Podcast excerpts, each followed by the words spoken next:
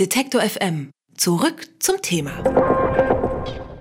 Es ist inzwischen schon 45 Jahre her. Im Jahr 1972 war der US-Amerikaner Eugene Cernan als letzter Mensch auf dem Mond.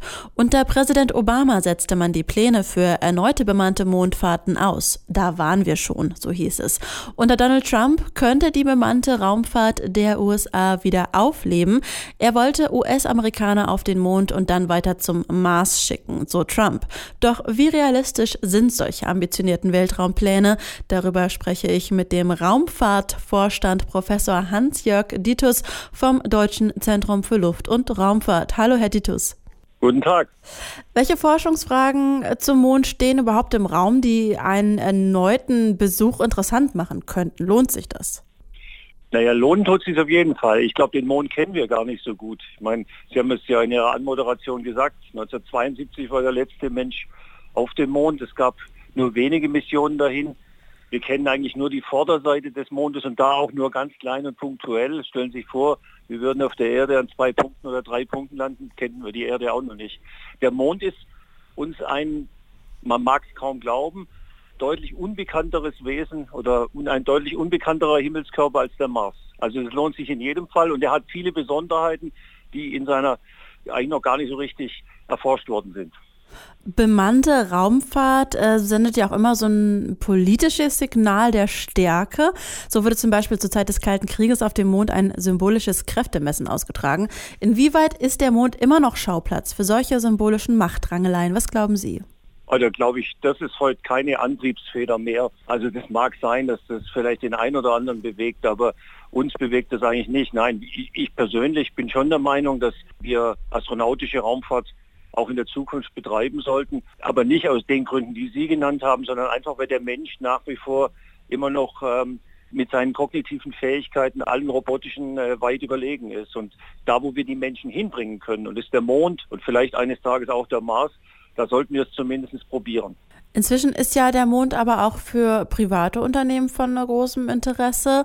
Was bedeutet denn das für die politische Weltraumpläne, also Hotel auf dem Mond? Naja, gut, das wollen wir mal sehen, so, ob das so schnell geht. Also wir wären ja froh, wenn wir mal den einen oder anderen dahin brächten. Und ich wäre auch froh, wenn wir daraus ein Programm machen könnten. Es nützt ja nichts, wenn wir es einmal machen und dann war es das. Und das Problem ist ja auch da, wie viel Geld will man denn da überhaupt in die Hand nehmen? Insofern äh, müssen wir jetzt mal abwarten, was daraus wird. Private streben natürlich da rein, aber Private tun es im Wesentlichen, weil sie eben auch Transportkapazitäten übernehmen wollen. Ob jetzt der ein oder andere sich das leisten kann, eine so teure Reise zu unternehmen. Das werden wir auch sehen. Wenn, dann wird sich das aber auf wenige Episoden begrenzen. Entscheidend ist aber, das muss ich immer sagen, wenn Sie auf den Mond wollen, brauchen Sie viel Geld.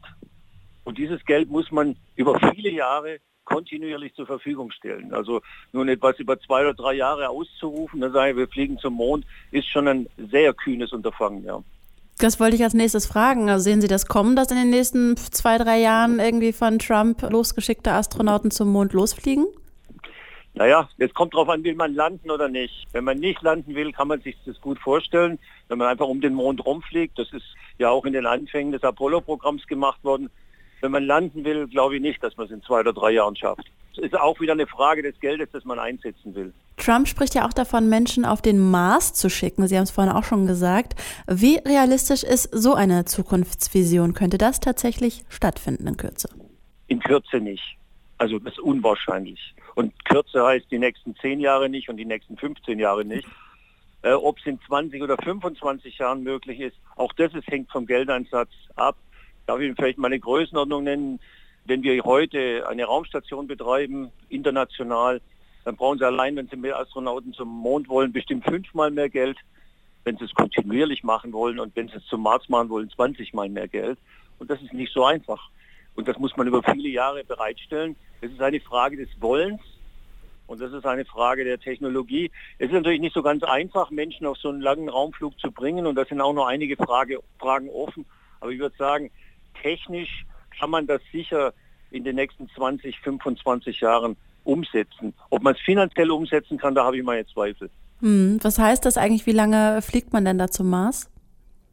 Es hängt ganz stark davon ab, was Sie für Raketen verwenden. Man kann das in, ähm, ich sage, relativ kurzer Zeit machen, in Szenarien von vielleicht anderthalb Jahren, aber es gibt auch Szenarien, die dauern bis zu drei Jahre.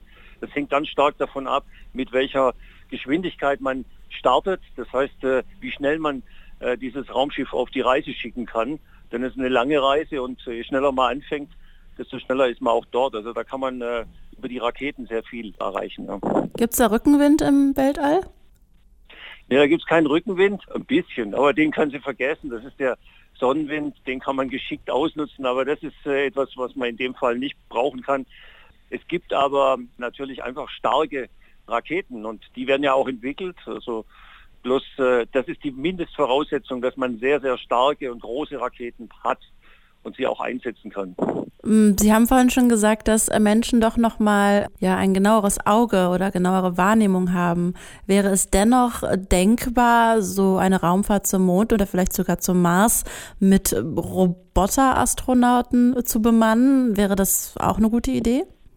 Naja, das ist äh, natürlich ein, ein, weiter Weg. Also die Möglichkeiten, die wir heute robotisch haben, sind zwar da. Wir können ja ferne Himmelskörper untersuchen. Man, jeder Satellit ist, und wenn Sie so wollen, ja ein, äh, ein, Roboter. Aber Sie müssen natürlich schon die Geschwindigkeit sehen. Sehen Sie, die Amerikaner haben Rover auf den Mars gebracht, die sich äh, in Geschwindigkeiten in der Größenordnung von Metern pro Tag bewegen.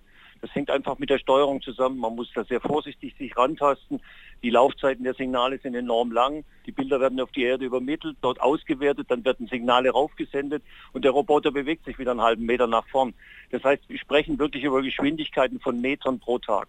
Das summiert sich dann auf, etwa wie die Curiosity-Länder, ähm, die, oder die Länder, die im, in den Mars-Programmen gelaufen sind, sind bis zu sechs, sieben Kilometer gelaufen in, in fünf, sechs Jahren wenn Sie das mal vergleichen mit dem, was Eugene Cernan, den Sie ja eingangs erwähnt haben, 1972 auf den Mond zurückgelegt hat, das war in drei Tagen über 30 Kilometer. Also Menschen haben einfach eine äh, deutlich bessere Fähigkeiten, einfach aufgrund ihrer kognitiven Möglichkeiten. Und das bedeutet eben, der Mensch ist schon ein äh, dem Roboter immer noch weit überlegenes Wesen, wenn Sie so wollen, ja. Also das ist doch eigentlich eine beruhigende, eine beruhigende Mitteilung am Ende ja, unseres Gesprächs. Ja, das finde ich auch immer gut, dass wir da doch noch einigen Vorsprung haben. Aber meine Roboter werden wir immer brauchen in der Raumfahrt. Was wir momentan eher untersuchen, sind so Fragen wie, wie können Roboter Menschen auf solchen langen Reisen sinnvoll unterstützen. Denn es gibt natürlich viele gefährliche Dinge, die man besser robotische Einrichtungen machen lässt als den Menschen selber. Aber der Mensch, der Mensch selber in seiner Anwesenheit auf solchen Planeten ist immer, glaube ich, unentbehrlicher.